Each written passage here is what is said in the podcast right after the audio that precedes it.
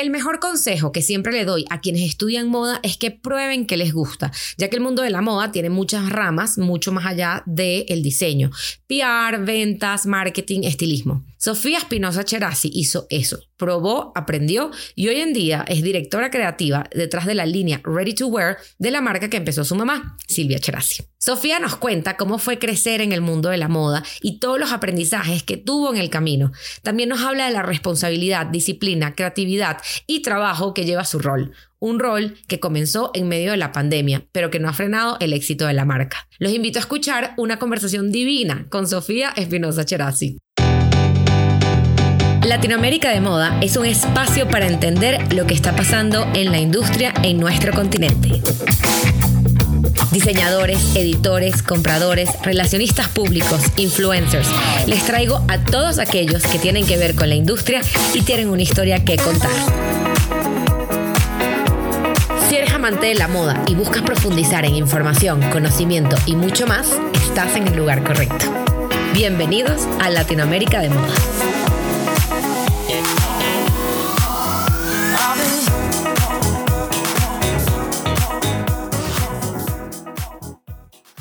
Bienvenida, Sofía Espinosa, a Latinoamérica de Moda. Muchísimas gracias por estar hoy con nosotros aquí compartiendo todo tu conocimiento. Sofía a Sofía yo la conocí cuando Sofía era muy chiquita. Esa es la verdad. Yo la conocí hace muchísimos años y volvimos a conectar eh, recientemente, bueno, recientemente hace como tres años, cuando hicimos Las Mujeres Mejor Vestidas de Colombia. Y es que si ustedes no siguen a Sofía en las redes sociales, yo les digo, vayan, porque de verdad es una inspiración diaria en su estilo, en su forma de ser. Y hoy en día además nos acompaña, bueno, además estudió moda en Nueva York. Eh, yo he seguido su trayectoria muy de cerca y hoy nos acompaña como directora creativa de Ready to Wear de Silvia Cherasi. ¿Correcto, Sof? Sí, correcto. Hola Andrea y hola a todos. Estoy feliz de estar aquí. Este es mi primer podcast que he hecho en mi vida, entonces estoy súper emocionada. Me encantan los podcasts. Qué bueno, qué bueno. Es que siento que es una forma como muy fácil de compartir información y de conectar y de conocer eh, de temas interesantes y, de una forma que lo puedes poner literal y hacer como varias cosas a la vez o cuando vas caminando haciendo commute o, o eso, yendo de un lugar a otro. Y, la verdad es que me encanta tenerte eh, aquí porque es súper interesante todo lo que has venido haciendo eh, tu carrera y te quiero preguntar para que nos cuentes y compartamos con todos los que nos están escuchando, ¿cómo empezó Sofía en el mundo de la moda? Bueno, nací en el mundo de la moda, básicamente. para mí el mundo de la moda ha sido algo súper como parte de mí. O sea, mi cumpleaños de seis años, un fashion show. Desde bebé iba con mi mamá a, la, al atelier en coche siempre, pero definitivamente mi comienzo fue en, en la universidad porque estudié en Parsons y ahí sí fue y hice muchas pasantías, entonces siento que mi comienzo independiente fue en Parsons, pero siempre he estado en el mundo de la moda por, por Silvia Cherasi, claro. Y, y siempre que, o sea, siempre estuviste muy involucrado, obviamente, por tu, por tu mamá Silvia, eh, y siempre dijiste, yo quiero hacer esto, yo quiero estudiar moda y seguir involucrada en este mundo. Siempre, siempre lo supe. Como nunca te puedo decir que tengo a mis amigas de Parsons, por ejemplo, me decían como que, no, yo cuando era chiquita quería ser cantante, lo típico, o, quería ser actriz, después me gustó, el otro día tuve una amiga que me dijo que quiso ser médica, estudiar medicina toda su vida, y después un día se levantó y fue como que, no, quiero estar en fashion, no, yo para mí, te lo juro que no, siempre fue como 100%, sabía que quería estar en el mundo de la moda, nunca, no sabía en qué área, pero la universidad me dio esa experiencia para poder descubrir cuáles eran las áreas que más me gustaban. ¿Y cómo fue crecer, o sea, viendo a Silvia Cherasi como una de las marcas más relevantes de Colombia? Porque además yo, cuando yo empecé también en el mundo de la moda, no voy a revelar hace cuántos años, pero yo, ya Silvia era un nombre que sonaba, y sonaba en Venezuela, y sonaba en Miami, y sonaba en muchos lugares, ¿Cómo fue crecer viendo, viendo todo, o sea, rodeada de esto? Fue, Si te digo la verdad, siento que chiquita no me daba cuenta. Como chiquita pensaba que era, la veía como mi mamá. Y, y obvio, íbamos a Colombia Moda cuando era menor, o teníamos un desfile en Miami o en París y lo veía como algo normal, no me sentía como que nos pensaba que mi mamá era como huge hasta que ya fui creciendo y fui como que diciendo como wow, como no lo podía creer de que he vivido todo esto con ella y definitivamente, ¿sabes cuánto fue un momento que vi full, como que me di cuenta de mucho? Cuando entré a Parsons, justo entramos en el mercado de joseo y empezamos a vender en net en Saks, entonces obvio la marca se volvió mucho más conocida globalmente y John Parsons a veces como decía, decía mi apellido, decía algo y las niñas eran como que, y como me decían como que sí, yo la conozco y era, y fue, fue algo interesante de crecer Qué increíble haber vivido esa etapa. Me acuerdo, me acuerdo cuando tu mamá me lo comentó. Estábamos en un desfile en Dominicana y me lo comentó y yo decía, wow, qué increíble, qué gran paso. Pero me imagino eso, vivirlo desde Nueva York, donde Netaporter es algo literal que pediste en la mañana y te llegó en la noche. Este, es algo tan. Y, obviamente también ser parte de, ello y ver la evolución que ha tenido la marca eh, ha, sido, ha sido sumamente, me imagino que ha sido como sumamente interesante. ¿Y cómo fue esa entrada? O sea, cuéntame un poco primero, que, que, además yo creo que muchas de las personas que nos escuchan probablemente están muy interesados, porque ha sido una pregunta. Yo también fui a Parsons eh, hace unos años. Ah, no sabía. Sí. ¿Qué estudiaste en Parsons? Mercadeo de moda. Mercadeo de moda, ok, qué chévere. Sí, y, fue lo máximo. En el campus, en el campus, el nuevo, el de, el de la 14 con quinta. No, el de antes. Yo estuve, eh, justamente lo inauguraron el año, el año, ¿cómo se llama? Después de que yo me gradué, yo fui de la última promoción que estuvo en la 42, en la calle 42, el original, el, original, el edificio, el edificio viejo que la verdad era lo máximo y yo oh, me acuerdo haber ido a Nueva York de visita y haberme parado al frente del edificio y haber dicho, yo voy a estudiar ahí. O sea, ahí es donde yo voy a estudiar y decretado. Eh, pero mucha gente y, me pregunta, y seguro a ti también, oye, estudiar en Nueva York y cómo es y qué tal. Cuéntame un poco de, de, sobre todo la parte del trabajo, porque yo siento que es algo muy importante y que y que a uno que viene de otro tipo, o sea, que creo que en Latinoamérica como que no venimos con ese no hay tantas universidades todavía en, cuestión de la moda, eh, trabajar es diferente. Y cuando llegas a Nueva York y te toca trabajar en el mundo de la moda, tú entiendes lo que es trabajar en esa industria. Entonces, cuéntame un poquito sobre, eh, o sea, sobre tu carrera y cuando entras a trabajar, con quién trabajaste, qué aprendiste, qué es lo, qué es lo más valioso que fue para ti las pasantías, que para mí siento que es algo indispensable que todo el mundo debería hacer a cualquier edad. Indispensable. Es a mí me parece algo que sí me parece que Parsons me fascinó y me encantó todo lo que aprendí en Parsons y todo, y, las amigas que creé, estar ahí me fascinó, pero donde yo en realidad siento que más aprendí fue mis pasantías. Y estando en Nueva York, es una ciudad que está, o sea, tienes todas las pasantías del mundo a tus manos, o sea, puedes trabajar en una revista, puedes trabajar en PR, puedes trabajar en un equipo de diseño, literalmente aplicar, aplicar y entre uno más aplica, te van a terminar aceptando en algo y me parece que es donde uno más aprende lo que le gusta. Yo llegué a New York y el primer año eh, estuve en Parsons bien y después el segundo año hice una pasantía en relaciones públicas con Oscar de la Renta. Y la, llegué a esa pasantía por suerte porque en, una en un día en una cena, una de las niñas de la cena empezamos a hablar y me dijo, ay, estás en Parsons, si tienes alguna amiga que quiera trabajar en Oscar, déjame saber porque estamos buscando pasantes. Y yo fui como, yo. que yo, yo, yo. no busques a nadie. sí, a nadie. Y te cuento de que a mí me, yo siempre pensé que relaciones públicas me iba a gustar, lo vi, lo vi siempre como algo interesante, pensé, como siempre uno lo tiene muy, uno tiene relaciones públicas idealizado por las películas, como yo pienso demasiado en Samantha, la de Sex and the City, como hablando, yendo a fiestas, y es el opuesto, o sea, no, relaciones públicas, por ejemplo, me encantó haber tenido esas pasantías, pero a mí no, no fue para mí, y si no hubiera tomado esa pasantía nunca, me hubiera dado cuenta de esto ya a los 23 años después de graduarme, de pronto si hubiera trabajado en relaciones públicas.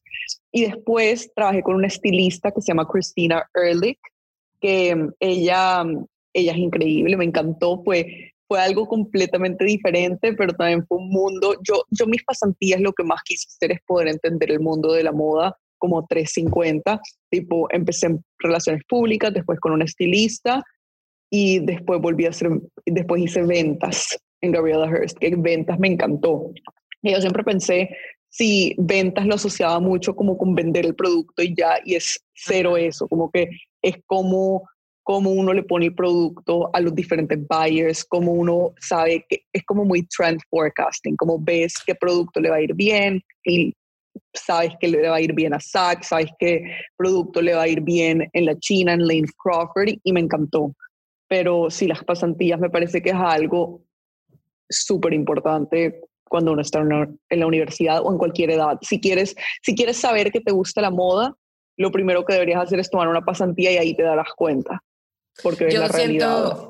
Sí, yo siento que, que cuando uno sale del colegio, casi que te debería mandar a hacer pasantías antes de escoger qué carrera estudiar, porque al final mucha gente entra a una carrera y no tiene ni idea porque no conocen, ¿verdad? Porque al final, a ver, tú estudias una carrera para trabajarla después, pero si no conoces en qué puedes trabajar, mucha gente piensa que la moda a veces nada más es ser diseñador y en verdad no, justo, y tú, y tú, lo, y tú tuviste esa oportunidad de probarlo y yo invito a toda la gente que nos está escuchando que si ustedes no saben perfectamente, o sea, exactamente dónde quieren desarrollarse en la industria, tú lo, lo, que hiciste lo hiciste perfecto. Empezar a probar, probar y probar y probar y aprendes también eso. Uno, aprendes cómo se mueve la industria de la moda. Dos, aprendes qué te gusta y qué no te gusta. Porque capaz descubres eso. Tú, tú no sabías que te iba a gustar ventas. porque al final pensamos y tenemos un estereotipo de eso. ¿Qué significa ser cada uno de los renglones de, de, de la moda? Y descubres que son otras cosas y, que hay muchas cosas que se involucran eso, en ventas tienes que tener como buen ojo, conocer muy bien a la marca, pero también conocer números. En estilismo tienes que saber de estilo, de formas, de colores, de, de, muchas cosas. La verdad que qué chévere. Además, qué bueno trabajar con Gabriela Hertz. A mí me encantó mi, mis pasantías. Bueno, Gabriela Hearst se terminó volviendo un trabajo el segundo semestre, trabajé con ellos, pero eh, otra pasantía que me encantó y esto es algo que le, digo a todo el mundo de que me dejó en shock y es algo que hasta yo trato de implementar ya que estoy trabajando en Silvia Cherasi. Trabajé un semestre en The Row, ¿sabes? The Row de Mary Kate y Ashley. Y es como que todo el ADN de ellos es ser como muy minimalistas y muy perfeccionistas y hasta en nosotros los interns era así, como si yo iba a mandar un vestido a una estilista, no era poner el vestido en la bolsa y ya tenía que ser todo todo perfecto, la carta que uno le ponía a la estilista, algo que en otras pasantías que estuve era como que le está mandando el vestido y ya, como no te gastes mucho tiempo en esto, era todo súper preciso. En los vestidos, cuando yo iba de un cuarto al otro y cargaba el vestido, no me dejaban que la punta del vestido tocara el piso, o sea, era un, un fue como un environment súper perfeccionista y me encantó. O sea, fue algo que nunca, nunca, nunca lo vi de esa manera y es una marca de que es así y me fascinó eso. Y es algo que sí. Qué interesante que, que, hables de eso, de cómo el ADN de la marca está impregnado en cada uno de los pasos, hasta lo que no ve. Muchas veces pensamos que el ADN de la marca es simplemente para el consumidor. ¿Cómo le digo yo al consumidor o a las revistas que este es el ADN de la marca y que yo, Andrea Bamonde, creo en esto, sino que en cada una de las prácticas, en lo más mínimo, porque al final todos, y, y, creo que es importante resaltar eso, tú, las estilistas son tus clientes también, porque al final la estilista es la que te va a poner en la revista. Entonces, cada, cada una de esas personas que están en toda esa cadena son clientes y tú tienes que mantener esa imagen en cada uno de, de esos pasos. Está en todo. En Gabriela Hearst también me recuerdo que yo, me da, me da pena decirlo, pero lo, lo, diré, yo era de esas que tomaba agua de botellas de plástico, como que yo me compraba mi botella de whatever y la traía, o sea, no, no, no era una prioridad para mí. Y yo entro a Gabriela Hearst y yo veo que todas tienen como termos y nadie usa plástico en esta empresa. y yo como que veo que me, da, me miraban un poco raro, pero no, no pensé mucho del tema, me siguen mirando y un día yo como que lo pensé y dije como que ya va. Y te lo juro que desde trabajar en Gabriela Hearst no volví a tomar agua de botella de plástico. Es como una regla para mí y algo que estoy orgullosa de que me enseñó esa compañía. O sea, tú lo ves de que es una compañía que es muy sostenible y piensa mucho en el medio ambiente y en el futuro y hasta en sus propios, la gente que trabaja ahí lo ves. O sea, todo el mundo, ese ADN tiene, no es solamente cómo se vea un vestido, el ADN, es toda, toda la cultura de la empresa. Y qué, genial. Y para quienes nos están escuchando que no conocen quién es Gabriela Gabriela es una diseñadora uruguaya que vive en los Estados Unidos, desarrolló su marca en Estados Unidos, siempre con esta, este concepto de moda sustentable. Es de las, creo que de las más relevantes eh, ahorita en el mercado. Increíble, la verdad, lo que, lo que ha logrado Gabriela y, y la importancia de ese, ese mensaje que ella da de sostenibilidad, como tú bien lo mencionas, en cada una de las cosas que hace y recientemente fue usada por la primera dama de los Estados Unidos. Sí.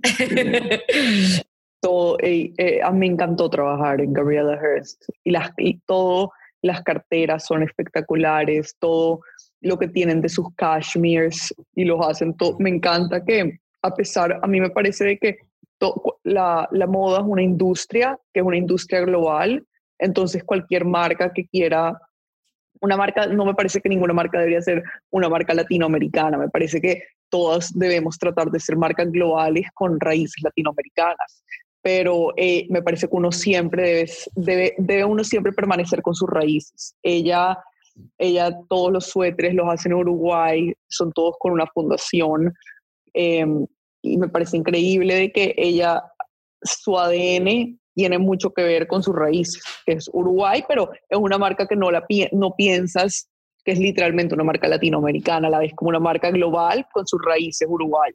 Me fascina eso. Me encanta, me encantó eso que, que acabas de decir.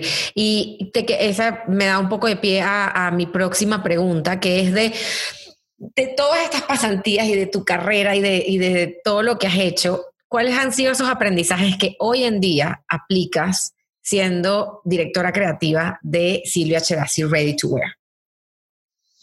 Mm, ok, a ver, déjame. Bueno, uno de esos es, a mí me parece que es la, como el, ¿cómo se diría work ethic? a veces me... La ética de trabajo. La ética de trabajo de, que me dio trabajar en Nueva York es algo que fue increíble. Como yo siento que en cualquier otro lado la ética de trabajo en Nueva York es muy como ok, pues tu trabajo puede ser de 9 a 6, pero te vas a quedar probablemente hasta las 9.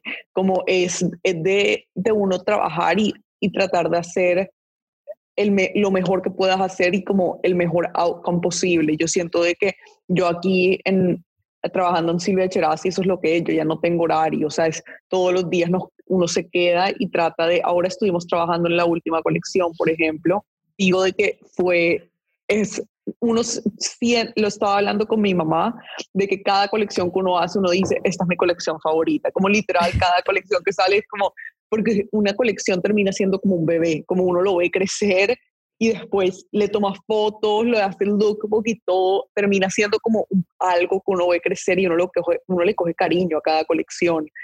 Y mm, me parece que ahora en esta última semana estuvimos ya finalizando todo lo del lookbook, mandándole todos los swatches a cada comprador, porque ahora como los compradores no nos pueden venir a ver en, en París o en New York como hacíamos en el Market Week, tiene que, uno tiene que facilitarles la mejor manera de que ellos puedan ver todo virtualmente, pero poder al mismo tiempo sentir las telas, ver videos de las fotos. Y creo que es algo de que nos tomó un esfuerzo de equipo y un esfuerzo a todos poder poder sacar todo esto y me parece que a mí eso es otra cosa de que me, me, me enseñaron demasiado en mis pasantías, poder trabajar en equipo. Tipo, a mí en una pasantía yo trabajaba con dos pasantes más y me encanta, en The Row, por ejemplo, me encantaba que nosotros decíamos, yo era la que era la mejor haciendo las labels, él era el mejor en contestar los emails, por ejemplo, y como cada uno sabía su aporte y cada uno como trabajaba junto con el otro para hacer que las cosas fluyeran. Y trabajar en equipo es algo que me pareció importantísimo de mis pasantías. Yo creo que en la universidad yo era muy como, me gustaba hacer como hacer mis proyectos solas y hacer esto solo y en, la, y, en la, y en la moda me parece que no puede ser así, me parece que un equipo es lo más valoroso que uno tiene.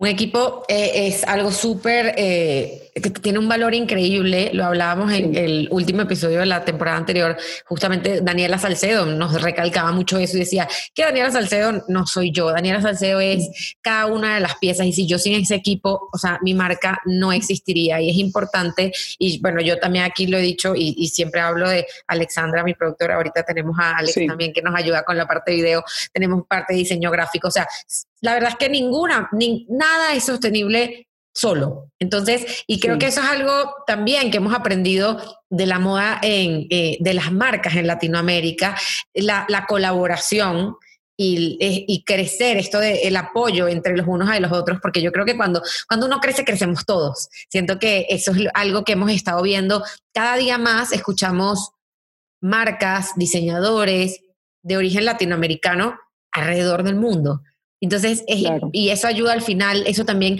apoya a los otros, a los que están por venir, a los que quieren involucrarse también en esta industria, porque obviamente se van abriendo, se van abriendo caminos en, en, en este mercado que al final es un mercado difícil y que requiere de mucho trabajo. O sea, hay muchas cosas detrás de, de, de cada colección. Y ahorita que me cuentas, muy interesante, claro, ¿cómo se maneja Market ahorita?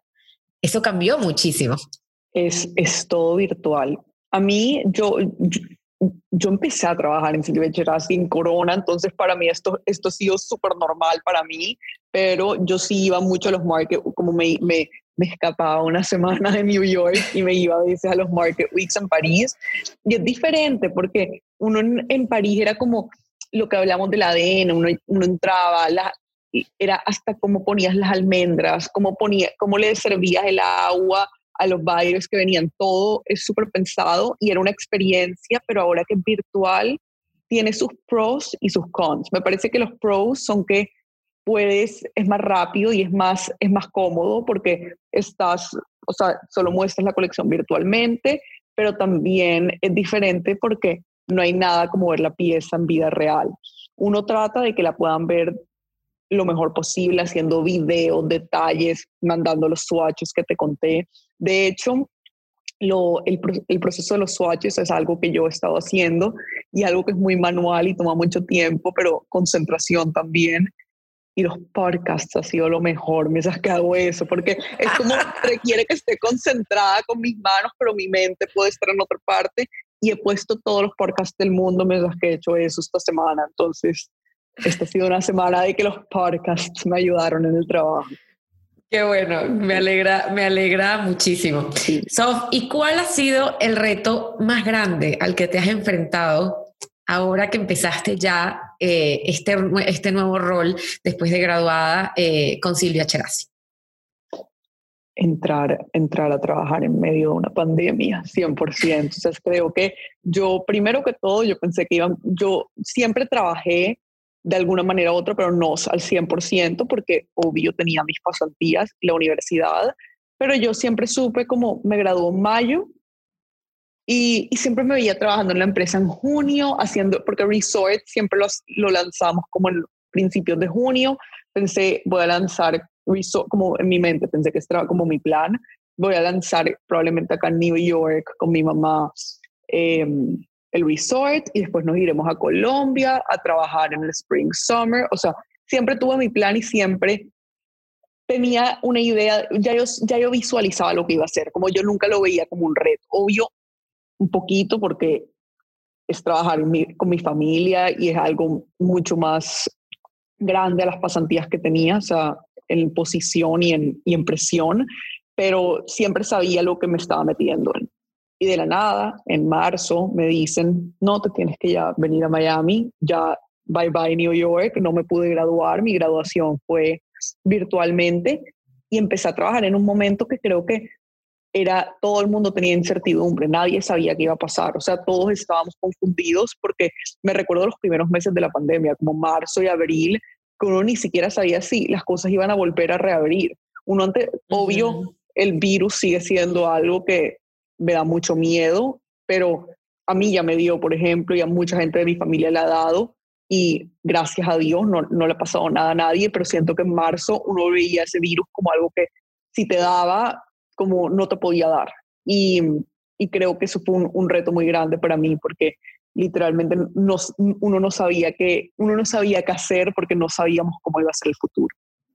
Claro, sí, siento que, que nos cambió la vida, literal, cambió la forma de, todo, de pensar y, creo que la industria de la moda sobre todo cambió mucho en, en, lo que estábamos acostumbrados a ver, hacer y a lo que es, ahora. Eh, creo que también entraste como en un momento en el que, claro, fue más fácil adaptarte porque eso, tú empezaste a trabajar en ese, en ese momento y y sí, fue, fue, fue de mucha incertidumbre y hoy casi, bueno, casi un año después de que empezó esto, lo veo y digo que, bueno, muchos de los cambios, sobre todo en el mundo de la, moda, la industria, creo que a la larga no, aprendimos a que podemos hacer muchas cosas, optimizar tiempo y recursos. Como dices tú, sí, no hay nada más delicioso que ver la pieza o sentarse en un desfile y vivir como toda esa experiencia, pero siento que lo hemos hecho bien de cómo, cómo nos hemos adaptado, cómo nos hemos adaptado y las, o sea, tanto marcas como clientes, como todo, como, como se ha adaptado y, y seguimos adelante y qué, y qué emocionante poder eh, ver próximamente las nuevas colecciones.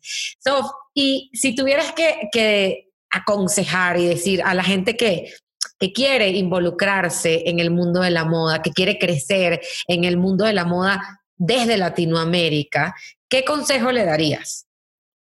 Las personas que quieren crecer, bueno, me parece que lo de las pasantías que hablábamos es algo importante, importantísimo. Me parece que en cualquier país de Latinoamérica podrás encontrar alguna diseñadora o algo. Lo que es, hasta si uno lo ve pequeño, es el comienzo de mucho. Yo conozco un fotógrafo en París de que es peruano y me dijo que él empezó trabajando en una revista local en Perú y trabajó ahí y de ahí fue dándose cuenta de lo que le gustaba, fue creando trabajo en su portafolio para poder mandarlo a otros lugares. Entonces me parece que el primer paso es entrar en una pasantía y agarrar experiencia.